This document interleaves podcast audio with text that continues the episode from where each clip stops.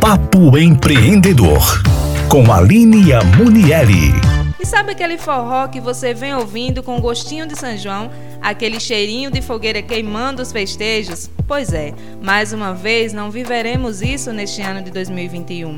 Com mais de 500 mil mortes causadas pelo coronavírus, o país vem sofrendo por diversos fatores e um deles é o cancelamento dos períodos festivos e suas comemorações tradicionais.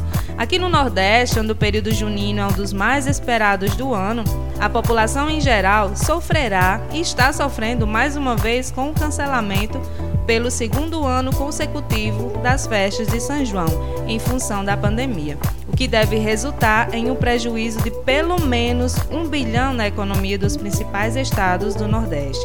A estimativa refere-se às maiores festas juninas de Pernambuco, da Paraíba, do Rio Grande do Norte e da Bahia. No entanto, temos um impacto também muito grande, já que são realizados arraiais de pequeno porte em quase todas as cidades nordestinas.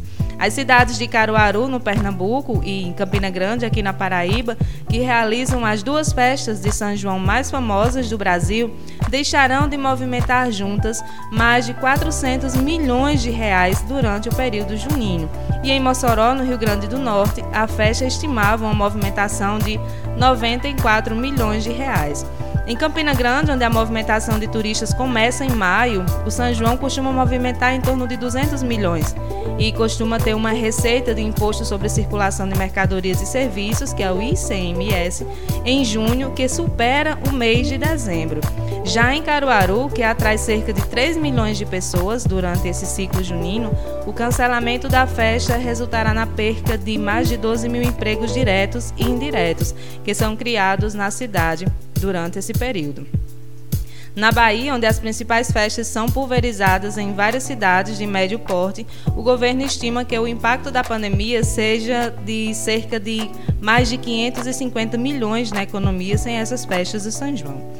As ausências das festas ainda impactam toda a cadeia produtiva do ciclo junino, que inclui a produção de pratos típicos, de licor artesanal, de fogos de artifício, do setor de vestuário e calçados, do setor rodoviário, hotelaria e até aluguel por temporadas de casas.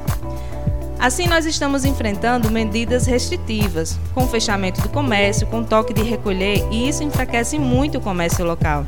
Então, o impacto econômico com a não realização do São João é algo gritante que preocupa muito em termos de arrecadação e geração de renda, ao mesmo tempo que tem a pandemia matando e infectando matando e infectando pessoas todos os dias.